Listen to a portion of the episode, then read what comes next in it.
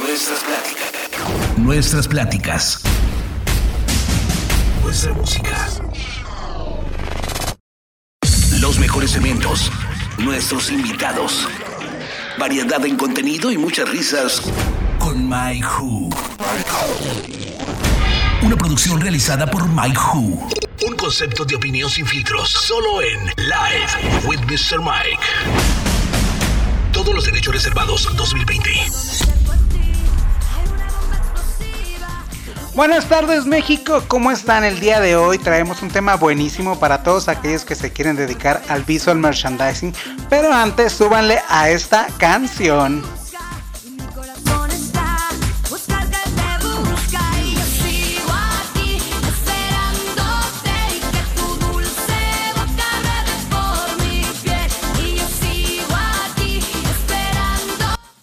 De la tarde en Ciudad de México y yo sigo aquí de Paulina Rubio porque estamos en Caucha. El día de hoy he tenido una conversación con un gran, gran amigo, Juan Carlos Rubio, que nos va a platicar toda su experiencia como visual merchandising para todas aquellas personas que se quieren dedicar al diseño de escaparates. Los dejo con esa entrevista. El día de hoy tengo el honor de presentar a una persona a la cual hace años conocí y de verdad hicimos como muy buena amistad aparte de ser diseñador gráfico, Wedding Planner, el día de hoy viene a hablarnos sobre un tema súper importante para todos aquellos que quieren dedicarse a esta profesión que es eh, vestir tiendas, escaparates. Tengo el honor de presentar a mi amigo Juan Carlos Rubio, que viene a hablarnos sobre Visual Merchandising y Windows Designer. Hola Juan Carlos, ¿cómo estás? Hola Mike, muy bien, muy bien, muchas gracias por la presentación. Eh, muy contento de, poder participar en este, en este nuevo, eh, nuevo podcast que estás iniciando y bueno, pues la, la, mejor actitud y las mejores vibras para todo esto nuevo que viene.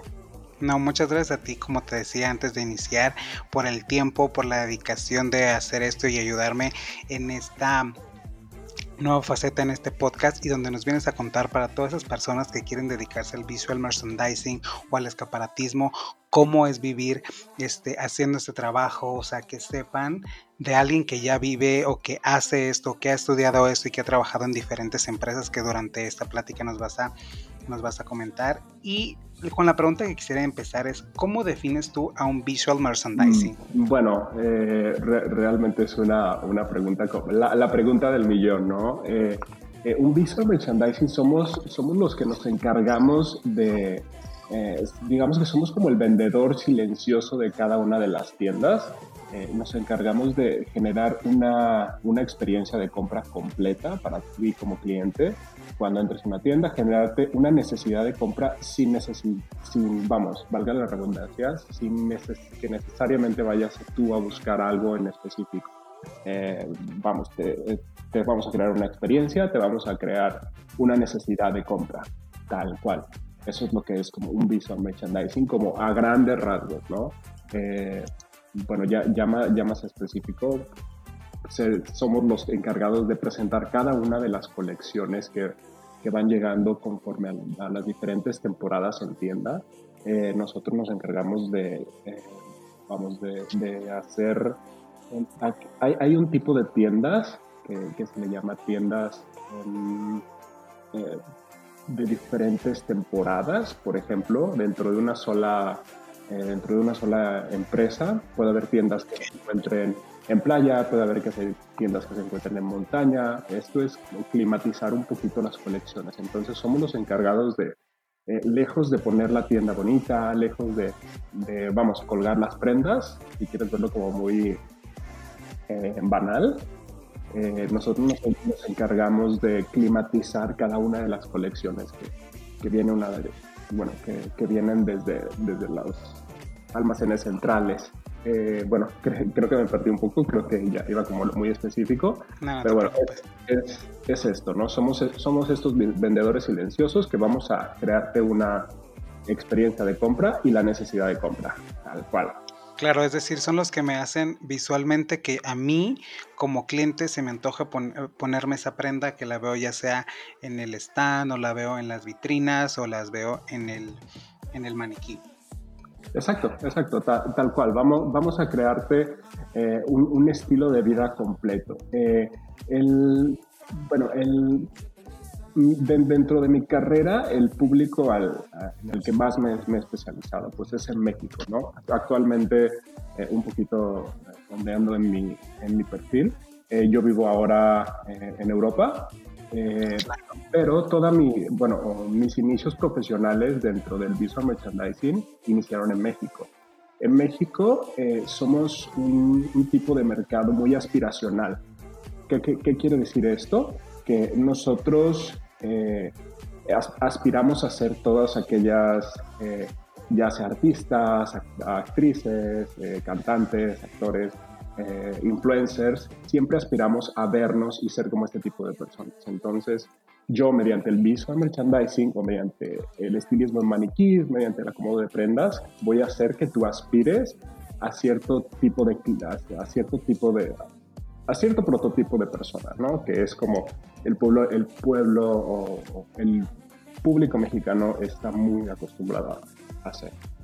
Claro, ahora dime, ahora que me cuentas que ahorita estás en Europa, exactamente yo sabía que empezaste, este, que eres de Guadalajara, estuviste ahí trabajando en Guadalajara en diferentes empresas. Este, dime, ¿qué diferencia ves tú entre el visual merchandising en México y a qué retos te encontraste tú en Europa cuando iniciaste eh, trabajando allá? Eh, ah, eh, Mike, digo, para, para, ponerte un poco, un poco más en contexto, eh, te voy a hablar un poco de cómo inicié yo en el visual merchandising en México, porque vamos, fue un poco, un poco extraño mi, mi, mi vamos, mi, mi, entre al visual merchandising y escaparatismo, porque realmente yo no lo conocía. Eh, como, como, lo mencionaste de un inicio, yo soy diseñador gráfico, eh, estudié en la UVM, en la ciudad de Guadalajara, salí de la universidad, ya sabes, como, como todos los recién egresados, es, ¿y ahora qué? ¿Sabes qué hago? Eh, yo había tenido un poco de experiencia ya en, wedding planner, en haciendo decoración de eventos, eh, ya había tenido como un, poquito esta, es, mm, este, se me va. Ah, exactamente, ya había tenido el, el gusanito de, de la decoración, de siempre, siempre a mí me gustó muchísimo manejar materiales. Yo soy una persona eh, súper, súper visual y súper, súper de tocar y de sentir y de hacer y deshacer. Eh, en mi familia teníamos una ferretería, entonces imagínate, yo sé un poco de todo, ¿sabes? Eh, soy carpintero, soy herrero, soy electricista, soy de todo. Entonces, yo salí de la universidad y decía, bueno, ¿por dónde? ¿Ahora para dónde me voy? Este, en búsqueda de trabajo. Trabajé en un periódico en Guadalajara un tiempo, estuve eh, en, algunas empresas de informática, pero no me alcanzaba como a llenar todo, ¿no? todo lo que yo, yo quería hacer. Entonces, eh, casualmente se me presentó la, la, de la oportunidad de trabajar para Palacio de Hierro. Esa fue mi primera entrada, vamos, mi, mi, entrada al mundo del escaparatismo y visual merchandising, que honestamente para el año, estamos hablando del año 2011, revelando un poco edades, eh, no, no te preocupes, o sea, la edad es número. sí, total, ¿eh? ¿eh? En el año 2011, México, o al menos Guadalajara, estaba muy en pañales en este tema. No muchas personas lo conocían, que no muchas personas sabían qué era, qué hacías, para qué servía, y, incluyéndome a mí. ¿eh? Entonces entro en Palacio de Hierro, donde para mí fue una escuela impresionante, una escuela donde aprendiste a hacer, deshacer, y es el visual merchandising más libre de los más libres para los que he trabajado. ¿Por qué me refiero a libre? Eh, eh, un visual merchandising ya en una tienda de retail, en un fast fashion, ya son visual merchandising muy marcados o ya son lineamientos muy marcados. En Palacio de Hierro yo estaba encargado de el área de mm, hogar y hogar, iluminación y todo esto.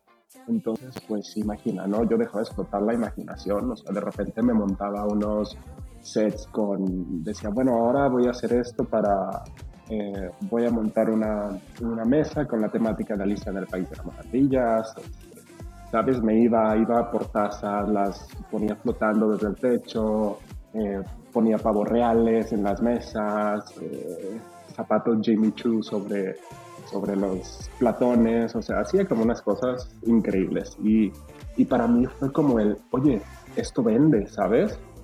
Porque claro. era como, hacías estos sets, la gente automáticamente llegaba y era como, wow, qué lindo, tomaba fotografías y... Y volteaba a verse. Exactamente, y al final esto repercutía en las ventas. Porque ojo, no solo es que se vea bonito, no solo es que sea una instalación impresionante, sino al final eso se debe traducir a ventas, y no que visual merchandising no es visual merchandising.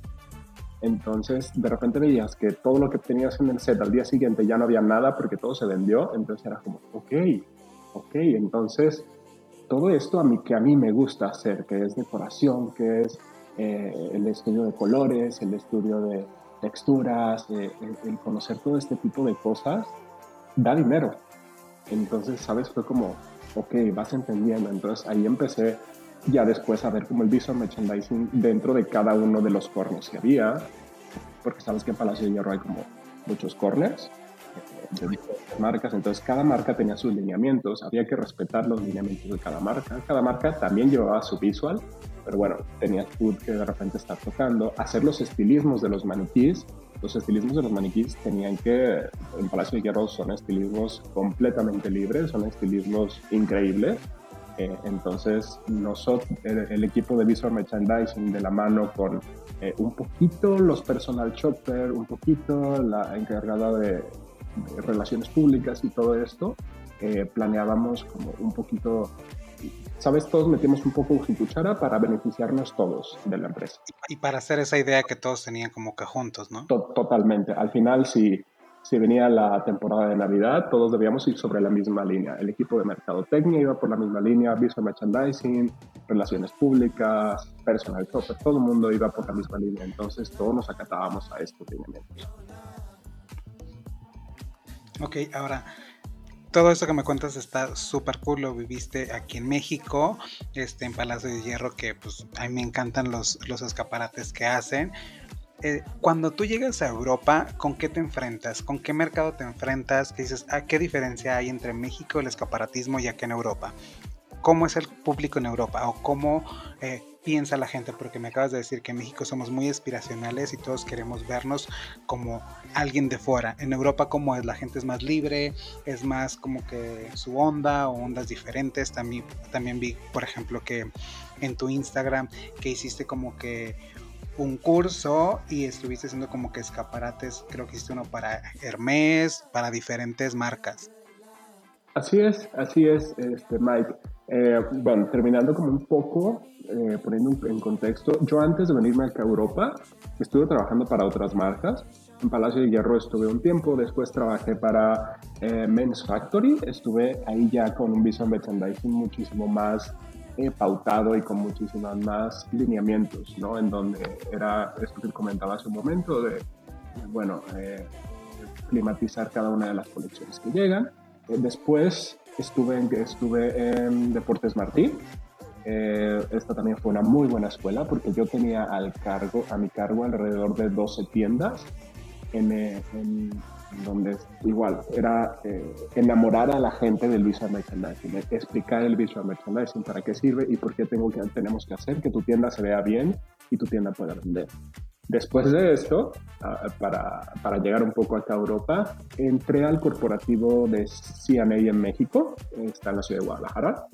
Entré como coordinador divisional del área de niños. Aquí yo ya me encargaba de hacer los lineamientos y de presentar en mi tienda piloto cada una de las colecciones que se facturaban desde la central. ¿Qué quiere decir esto? Que bueno, entre diseñadores, compradores y visual merchandising se decidía un poco qué era lo que se iba a ir a todas las tiendas de la República Mexicana en CNA. Eh, esto yo lo montaba en mi tienda piloto en las oficinas centrales, se tomaban fotografías y bueno, esto se mandaba, se mandaba a tiendas para que lo hicieran, ¿no? Para que lo replicaran tal cual y cómo presentar cada una de las, de las colecciones. Aquí fue una evolución en ir de un visual merchandising muy creativo, muy, eh, muy aspiracional, muy, eh, no, no, sé cómo, cómo decírtelo, pero muy, muy libre. Muy libre, muy volátil en un Palacio de Hierro, a ir a hacer pautas y lineamientos hablando de medidas, este, el por qué sí, el por qué no, cuántos metros cuadrados tiene tu tienda, por qué lo vas a montar en estos metros cuadrados, cuánto me rentabiliza tu tienda por metro cuadrado. Aquí ya era algo más numérico y era el ir, el ir transformando visual merchandising a números totalmente. Entonces, al final lo que tú hacías desde, desde, desde tiendas, perdón, desde oficinas centrales, se iba a replicar en 70, 80 tiendas alrededor de la República Mexicana. Entonces. O sea, me estás diciendo, perdón, que te encargabas como que hacer, de hacer eh, el branding o hacer como que la identidad corporativa del visual merchandising que se iba a replicar en todas las tiendas de CNA. Claro, tal cual. Eso es lo que yo, lo que yo hacía en CNA México. Yo estaba, éramos un grupo de, de, de, visual merchandisers, escaparatistas, que eh, yo personalmente me encargaba del área de niños, calzado y accesorios. Eh, había otro compañero que se encargaba de hombre y otra una compañera que, se encargaba de mujer. Entonces, entre todos nosotros hacíamos los lineamientos y las pautas de cómo se debía de ver las nuevas colecciones en tu tienda. Entonces, esto era como ya algo muchísimo más numérico, muchísimo más tangible, pero ojo, siempre sin perder el, eh, este feeling de eh, tenemos que usar teoría de colores, tenemos que usar contrastes, tenemos que hacer que nuestro cliente voltee a vernos, ¿sabe? Entonces, es, es, ese, vamos, esta línea de tiempo así se desarrolló, ¿no? De algo muy volátil, algo muy... Eh, a lo mejor no entraba tanto en números cuando inicié mi carrera y al último, al ser un visual merchandising completamente numérico, que está súper interesante, Mike. Ahí fue donde yo dije, el visual merchandising es para mí toda la vida. ¿sabes? No, aparte yo creo que lo traías. Sí, claro, bueno. sí, sí, sí, ya, ya ocho años de experiencia ya, ya, ya, es, ya es bastante y, ya me encanta, ¿eh? me, apasiona esto del merchandising y el escaparatismo. Entonces, bueno, eh, ya, ya entrando un poquito allá a mi parte acá en Europa, yo me mudo a Barcelona, en España. Eh, me mudo hace dos años aproximadamente eh, ahí, ahí era como, bueno, ok, necesito iniciar aquí ahora mi, escalar como, como visual merchandiser y escaparatista. Eh, casualmente, mm, eh, la ciudad de Barcelona es una de las principales ciudades para dentro del mundo del escaparatismo y el visual merchandising. algunas de las más grandes marcas en fast fashion eh, tienen sus tiendas eh, insignia en la ciudad de Barcelona. De hecho, acaba de abrir hace poco la tienda insignia de Sara, eh, que es una cosa que no te imaginas, Mike. Por aquí debo tener algunas fotos, te las voy a compartir, pero es el nuevo concepto de tienda. Todos los nuevos conceptos de tiendas generalmente los abren en, ya sea en Barcelona o si no se van a Milán o si no, no se van a Nueva York. Entonces son como muy buenos públicos para empezar a probar nuevas cosas.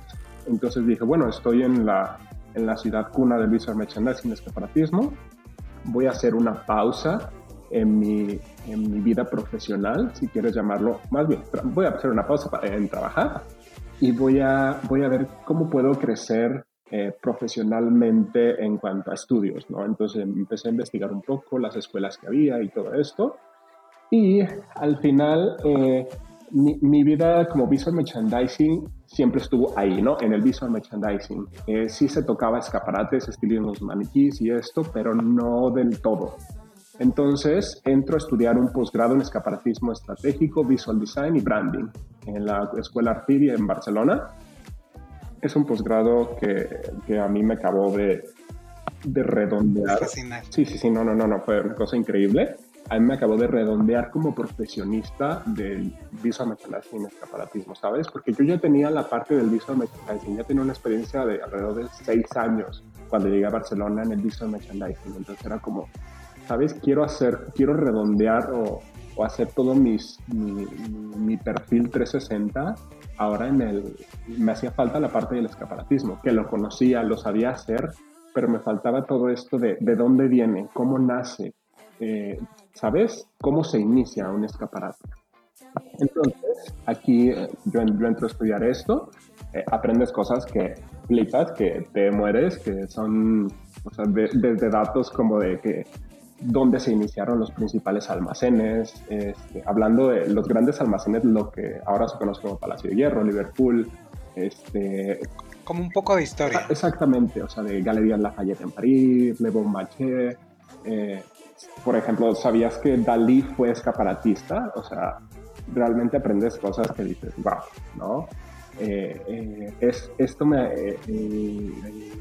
este curso me ayudó a, a desarrollar esta parte y, y, acordarme mucho también de mi parte artística, ¿no? De mi parte en donde necesitaba volver a tocar los materiales, volver a sentirlos. Entonces aquí fue en este posgrado la oportunidad increíble para dejar volar mi, mi, imaginación por completo. A lo mejor has visto algunas fotografías por ahí en mis redes sociales de, los trabajos que llegué a hacer allí. Este, sí, sí, he visto, están increíbles. Sí, sí, sí. me encantó, me fascinó. Era eh, ponerse a idear cómo ibas a hacer que... Eh, a mí se me ocurría de repente, por ejemplo, hice un escaparate para inspirado en, una de las colecciones de, The Blonde, eh, que fue de, ay, no recuerdo, Spring Summer del 2017, que era, bueno, era como temática de villanos de Disney, entonces teníamos que hacerlo como que era la realidad de un fast fashion, entonces era como, a ver, ¿qué se me, qué se me ocurre? Ah, sí, este, a ver, Úrsula, sí, quiero que salgan tentáculos por los escaparates y que abracen al maniquí, que se tengan un espejo y que esté viendo el maniquí. ¿sabes? Era como, ¡pum! hay una explosión. Y esto me ayudó muchísimo a crecer esa parte técnica en escaparatismo que no la tenía. La imaginaba, la pensaba, pero no la tenía. Y toda la metodología para llegar a ser un escaparate. Entonces, eh, en Barcelona, ese fue como mi, mi, fuerte. Eh, y, increíble, ¿eh? Increíble. Eh, regresando, creo que me pierdo un poco ¿eh? en este podcast. No te preocupes, no te preocupes, es súper interesante. Estoy hablando y no me paras. no te preocupes. Ya, bueno, y con lo termino, termino el, posgrado en Barcelona y ahí viene una parte bien interesante y una parte en la que me costó un poco eh, entrar ya al círculo profesional en Barcelona. ¿Por qué? Porque sí, yo ya, yo ya tenía una experiencia muy grande en, en visual merchandising en México, pero al final en Europa yo no la tenía. Entonces, claro. entonces ahí en mí estuvo decir, a ver, ¿qué es lo que puedes hacer, Juan Carlos? Porque no, puede, eh, no puedes llegar a tocar puertas directamente a, las empresas a decir, oye, yo quiero aquí hacer y deshacer, porque no, no conoces el pueblo europeo aún, o perdón, el mercado europeo. El mercado. ¿no? no conoces el mercado europeo, entonces ¿qué, qué puedes hacer? Entonces, eh, ahí yo empecé a estudiar un poco como, como el, por dónde me podía empezar a mover como profesionista ahí. Y eh, no sé si conoces Desigual, me imagino que sí. Eh, claro que ah, Bueno, Desigual es originario de, bueno, es originario de Ibiza, que nació en Ibiza, pero después se movió a la ciudad de Barcelona y es conocido como, las oficinas centrales están de Desigual están en Barcelona cualquier persona de, turistas que están por allá saben que eh, ir a Desigual es como llevarte un pedazo de Barcelona de, ti. Entonces, a mí me, empieza a llamar la atención Desigual y digo, bueno, ok, yo quiero llegar a oficinas centrales, quiero moverme por aquí, ¿cómo empiezo? Fui, toqué, eh, busqué, busqué la tienda que más me gustó de toda la, de todas las que tienen en Barcelona. Llegué, toqué la puerta, es, una, de las, una de las tiendas de La Rambla. Eh, no, perdón, de Paseo de Gracia. Es de de Paseo de Gracia. Una avenida. Llegué, toqué la puerta, le dije, ¿sabes qué? Este es mi perfil, esto es lo que hago. Eh, me interesa conocer la empresa, me interesa conocer y, crecer aquí adentro, ¿no? Entonces, literal, me dijeron, ok, ¿sabes qué? Aquí, como en todos lados, pues se tiene, se tiene que iniciar desde abajo. Le dije, le dije, eso es lo que quiero realmente. Entonces, entré, entré a la empresa como, como vendedor, bueno, le llaman de otra forma, creo que es como asistente, donde esto me ayudó a empezar a conocer eh, al, al, mercado europeo, ¿no? Empezar a ver cómo interactuaba, cómo actuaba. Aparte, al yo estar en una de las zonas turísticas más importantes de Barcelona, eh, yo no solo estaba conociendo al mercado europeo, estaba conociendo al mercado chino, estaba conociendo al mercado alemán. Claro, te estabas envolviendo en todo lo que llegaba. Entonces, no te imaginas lo interesante que es esto, ¿eh? lo interesante, porque no, no es la misma experiencia el tratar con una persona en, de España, tratar a una persona de Italia, tratar a una persona de, eh, Países Bajos, eh, todos eran completamente diferentes y ahí fue donde yo empecé a diferenciar un poco el cómo actuaba el mercado, ¿no? Que ahí ya venimos como la pregunta que, que, que decías, ¿no? Al fin, que, me, que me preguntabas hace media hora. Sí, que te decía qué diferencia hay entre el mercado mexicano y el mercado europeo. Es, es, un mercado completamente libre, es un mercado que le encanta que le digas, que le encanta que le ofrezcas, que le encanta que le muestres, que le des lo que tú quieras. Ellos te van a... Tú, si tú sabes presentar visualmente cualquiera, cualquier colección, por más eh, poco potencial que le veas, pero se la sabes presentar y se la sabes vender de una forma eh, no aspiracional, sino más bien como creándole una, una necesidad. Eh, te lo voy a ejemplificar un poco porque no sé cómo transmito las palabras, pero es como una persona llega, llega buscando un vestido, tal cual, ¿no? Entonces es como, ok, ¿cómo le vas a a vender ese vestido en el maniquí. Eh, lo vas a accesorizar con un abrigo y, porque estamos en temporada de, invierno, Y, lo, y, le vas a, y le vas a empezar a meter como un poco de accesorios, el calzado y a lo mejor esta persona venía por el vestido, pero es, está completamente libre de decir, ah, es que, mira, se vio muy bien con el abrigo. Ay, mira, me gustaron también los zapatos, entonces eh, es, esto es como generarles la, la, necesidad de la compra y, y hacerles un poquito, vamos, e, ellos no quieren verse como el maniquí, eso, eso queda muy claro, porque eh, no es tan aspiracional como en México, sino aquí se, se dejan abrazar, si, si, es la primera palabra que se me viene a la cabeza, o sea, pero tú les puedes vender absolutamente todo lo que quieras. Eh, porque ellos se dejan vestir, se dejan hacer, se dejan deshacer. Entonces, Ok, son más libres. Totalmente libres, totalmente libres, totalmente... No les... vamos un poquito como a, todo este tema que está en, en boga. Hay muchísima gente que no le interesa el género y más en desigual. En desigual podrías ver a hombres comprando en la sección de mujeres y mujeres comprando en la sección de hombres. Estaban encantados de la vida, ¿sabes? Claro, yo creo que ahora en la actualidad ya se ve más eso aquí en México que las diferentes tiendas, o sea, ves hombres en la sección de mujeres, mujeres en la sección de hombres, creo que ya es como que más abierta. Esto, pero yo creo que, como dices tú, aquí la gente somos como que más traemos la idea de lo que queremos y cómo nos queremos ver. Y a lo que entiendo, me dices que en España o en Europa la gente es como más libre, se deja ir por, por lo que el visual merchandising le dice, por lo que ve en el escaparate sin traer una idea. Claro, totalmente. Es se, deja querer, se deja abrazar, se deja probar absolutamente todo. Y, más en una tienda como Desigual, que conocen la ropa de ahí, es una cosa, es una explosión de colores, una explosión de texturas. De texturas, de formas. Y, y, bueno, los clientes que iban a este tipo de tiendas les encanta esto. Entonces, era una cosa divertidísima trabajar en ese lugar. De repente te encontrabas gente de todo tipo, gente que o sea, en, en, unas, en una sola tarde eh, podías estar hablando con ellos y ofreciéndoles un café y, este, es, es, una experiencia muy, muy diferente porque aprendes a conocer a tu cliente y aprendes a, a, quererlo y aprendes a, a abrazarlo con, con, toda esta, vamos, con todas tus prendas. Eh, y aquí dentro de Desigual empecé a, con el tiempo, eh, empecé yo a tocar ya la, ya la tienda como visual merchandising escapatista, ¿no? Ese, ese fue como eh, mi empezar a crecer en la empresa. Y bueno, en, en, ese momento se me presenta la oportunidad de mudarme a Países Bajos, que es ahora donde yo estoy, con mejor conocido como Holanda. Como Holanda, ajá. Sí, sí, sí, que bueno, no es bueno decir Holanda, porque luego decir tienen un tema político por ahí, pero bueno, es como Países Bajos, acabo de mudar antes de que empezara todo esto de la pandemia. Entonces, eh, realmente las oportunidades aquí en, en, Holanda para desarrollarse como visa en nuestra es, son enormes, son muy grandes. Pero bueno, actualmente estoy en, en pausa por esto de la pandemia, pues porque está todo cerrado, está todo pausado y bueno, hasta, hasta ahí llega un poquito como lo que, lo que, en lo que he estado en, mi carrera profesional por acá en Europa.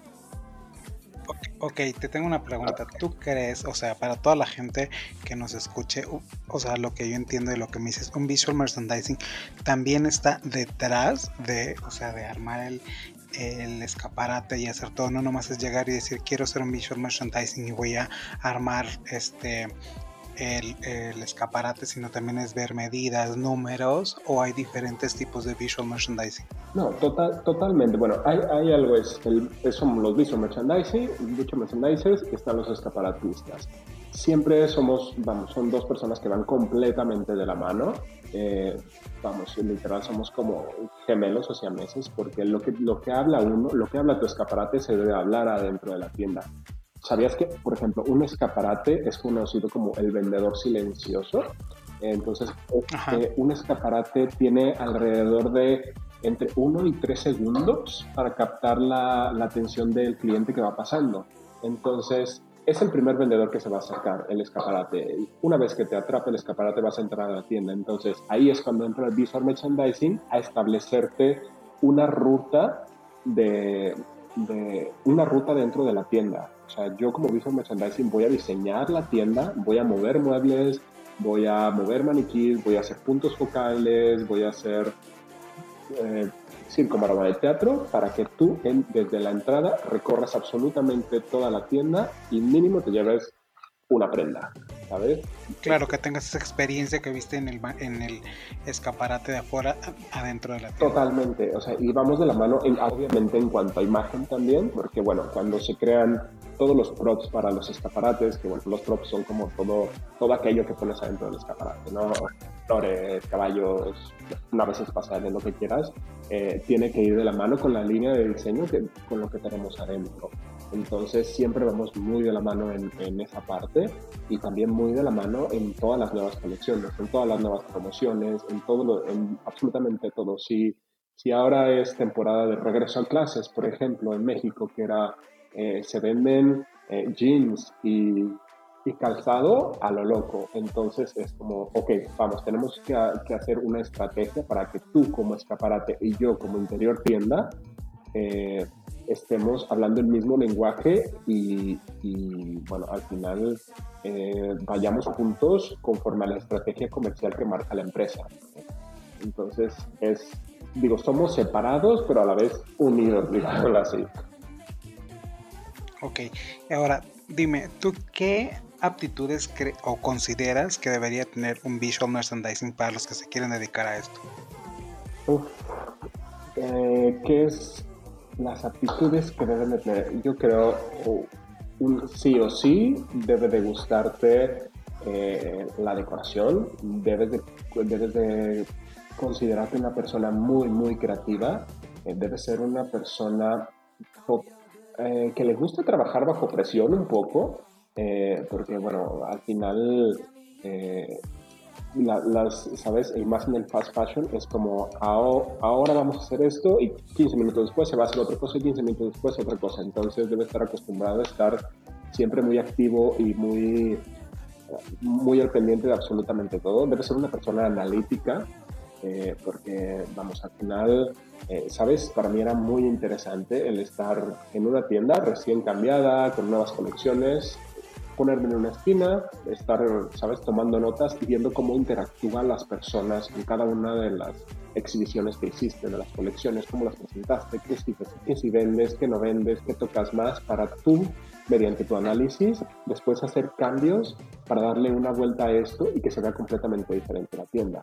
Debes de ser una persona eh, muy práctica, eh, aquí, aquí vamos a, ¿sabes qué? Si, por ejemplo, estás viendo que no se está vendiendo el cardigan negro que acaba de llegar de la nueva colección, bueno, tú te debes de tomar como la, la libertad un poco de, ok, no lo estoy vendiendo, lo voy a poner en un maniquí eh, para impulsar su venta, ¿no? Y en ese mismo momento, no esperar a, bueno, voy a avisar a, a ver si puedo hacer esto o no, ¿sabes? Debe ser como muy práctico. Dentro del análisis que hagas debe ser muy práctico. Y nada, te debe de gustar trabajar mucho, porque se trabaja bastante, se trabaja muchas horas al día. Son horas, normalmente, digo, no quiero generalizar, pero normalmente se entra a si vas a trabajar directamente en tiendas y lo que quieres es hacer visual merchandising de tienda, eh, vas, a entrar, vas a entrar a trabajar a muy temprano por la madrugada porque tú tienes que hacer que tu tienda esté completamente presentable con las nuevas colecciones, con nuevas exhibiciones antes de la apertura de la tienda. Normalmente las tiendas abren a las 11 de la mañana, entonces eh, debes de, gustar trabajar porque aparte vas a, a, seguir a partir de las 11 de la mañana este, dando detalles a la tienda, checando que sí, que no, analizando, eh, haciendo bajada de datos y, y bueno, es, eh, digo, a, lo mejor ya, ya con esto de los números los empecé a decepcionar un poco, pero créanme que una vez que lo conoces, lo vives, lo sientes, es una profesión increíble. Y es una profesión que no es todavía tan conocida. Obviamente al pasar de los años se ha ido conociendo cada vez más, pero es, es, es algo que te enamora totalmente. Tengo una pregunta. ¿Tú crees que en México aún hay como que un campo para explotar para todos los que quieran ser visual merchandising o escaparatistas? Totalmente, Mike. Eh, en México, como te lo comentaba, eh, cuando yo inicié estaba como un poco en pañales. Digamos que yo soy como de los primeros que exactamente los que inició esto. No me quiero decir como pionero porque yo sé que hay mucha había mucha gente antes, pero que yo lo empecé a sentir muchísimo más vivo en todas las tiendas eh, fue a partir de estos años. Entonces estoy hablando de que esto no, no tiene más de, 15, 10, 12 años que se empezó a explotar bastante en México. Entonces hay un campo muy grande todavía en México. Eh, cada vez más empresas lo están buscando. Digo, no sé cómo está actualmente en la bolsa de trabajo en México en, respecto a esto, pero eh, iba creciendo. Cuando yo me fui de México, esto iba creciendo y creciendo y cada vez había más gente y gente súper talentosa, gente que le encantaba lo que hacía. Eh, entonces, yo los invito a quien tenga como un poquito el, eh, vamos, el gusanito de la duda de esto, investiguen un poco, busquen en las bolsas de trabajo, toquen puertas. en, en Guadalajara Guadalajara, creo que en Guadalajara, que era donde yo vivía, eh, algunas escuelas también comenzaban a dar cursos de esto o empezaban a hablar un poco más de esto. Infórmense, búsquense, búsquense escuelas. Este, realmente es una profesión que les va a encantar, una profesión de la cual te vas a enamorar y, y es padrísimo, me encanta. Ok, ¿tú crees que la preparación aquí en México también es buena? O sea, ¿qué escuelas nos recomendarías? O a lo mejor unos cursos. ¿Tú cuándo te avientes a dar unos cursos en línea? no, Mike, me falta. Digo, todavía no, no tengo nada planeado. A mí me encantaba este tema, ¿eh? me encantaba eh, estar, estar enamorando a las personas en cuanto al visual merchandising. Yo daba bastantes cursos, obviamente para cada una de las empresas que trabajaba, se los daba como a los staff de tienda y me encantaba ver cómo había perfiles de personas que tú decías, esta persona va para acá, a veces esta persona ¿sabes? tiene este feeling creativo, tiene esto que le encanta trabajar, es analítica, ve, eh, entonces yo hacía esto y me enamoraba también de enseñar esto. Eh, actualmente no, no cursos por ahora, no digo después a lo mejor ahí planeamos algo, pero pero en, en Guadalajara, en México no conozco al día de hoy eh, escuelas. Había escuchado de alguna, la verdad ahorita tengo perdido el dato, igual te lo, te lo comento después, pero busquen, busquen, es, muy fácil, entren a Google, tecleen eh, cursos de escaparatismo, visual merchandising, la ciudad donde estén y busquen, busquen por ahí un poco. Entonces, eh, no tengo, estoy tratando de recordar el nombre de la escuela que había visto, no la recuerdo, pero bueno, si, por ahí la sé, por ahí te la comparto y ya que te encargas de pasársela. No, Juan Carlos, de verdad, este, mil, mil gracias este, por este tiempo, por esta entrevista donde nos sacas de todas las dudas que es un visual merchandising para toda esa gente que se quiere dedicar a, este mundo del visual merchandising, del escaparatismo. Yo creo que con, con, lo que nos acabas de decir es más o menos una idea de lo que hace alguien que ya está metido en el medio, cómo lo ha vivido, o sea, qué experiencias ha tenido. ¿Es algo más que quieras agregar? Eh, no, Mike, pues darte las gracias por este espacio, por, y darle la oportunidad a las personas que, conozcan eh, un, poquito acerca de, del visual merchandising, del escaparatismo, que es un mundo eh, muy interesante. todas las personas que tengan un poco la, curiosidad, los invito a que busquen, vean, lean y se informen al respecto. Es, es una profesión que no está muy, no, no hay mucho, no, se me fue la palabra como... Explotada. No, exacto. Es una profesión que no está muy explotada en México. Entonces, pues, los invito. Eh, y, nada, pues gracias de nuevo, Mike. Un, un, gusto volver a, volver a saludarte y y pues nada, gracias. No, no, no, para nada, el gusto es mío, hijo, estás cañón con lo que haces, veo tus fotos y digo, güey, estás padrísimo lo que estás haciendo, los escaparatistas que has hecho, las, las Windows Designer, tus redes sociales para que la gente te pueda seguir y pueda ver tu trabajo. Claro que sí, eh, me pueden buscar, eh, bueno, en LinkedIn con mi nombre, por ahí tienen un poco del, trabajo, el trabajo que he realizado, por ahí está mi portafolio, eh, Juan Carlos Rubio. Y eh, en Instagram, eh, mi Instagram es eh, Juan Carru, si no me equivoco. Dame un segundo. sí, es Juan Car Juan Car Así es. Vale, y, me encuentran también en Instagram como Juan Car pues ya saben, para todos los que nos están escuchando y que se quieren dedicar a este mundo fascinante del escaparatismo, busquen a Juan Carlos este, en sus redes sociales. Nos las acaba de dar LinkedIn como Juan Carlos Rubio, en Instagram Juan Car Rub. Y de verdad, mil, mil gracias por este tiempo, por esta entrevista. Te deseo que estés súper bien contigo, tú allá en, en Europa. Cuídate mucho. Este, espero estarnos hablando pronto y que pronto vengas a contarnos cuando inicie todo esto después de la pandemia, qué estás haciendo. Perfecto, Mike. Muchas gracias. Eh, estamos en contacto. Las mejores vibras para ti y para todos. Y pues nada, abrazos. Gracias a ti Juan Carlos, un fuerte abrazo y gracias a toda la gente que nos está escuchando viernes tras viernes aquí en Live with Mr. Mike. Eso ha sido todo, nos vemos el próximo viernes producción realizada por Mike Who. Un concepto de opinión sin filtros, solo en Live with Mr. Mike. Todos los derechos reservados 2020. Ya no sé ni cómo decirte.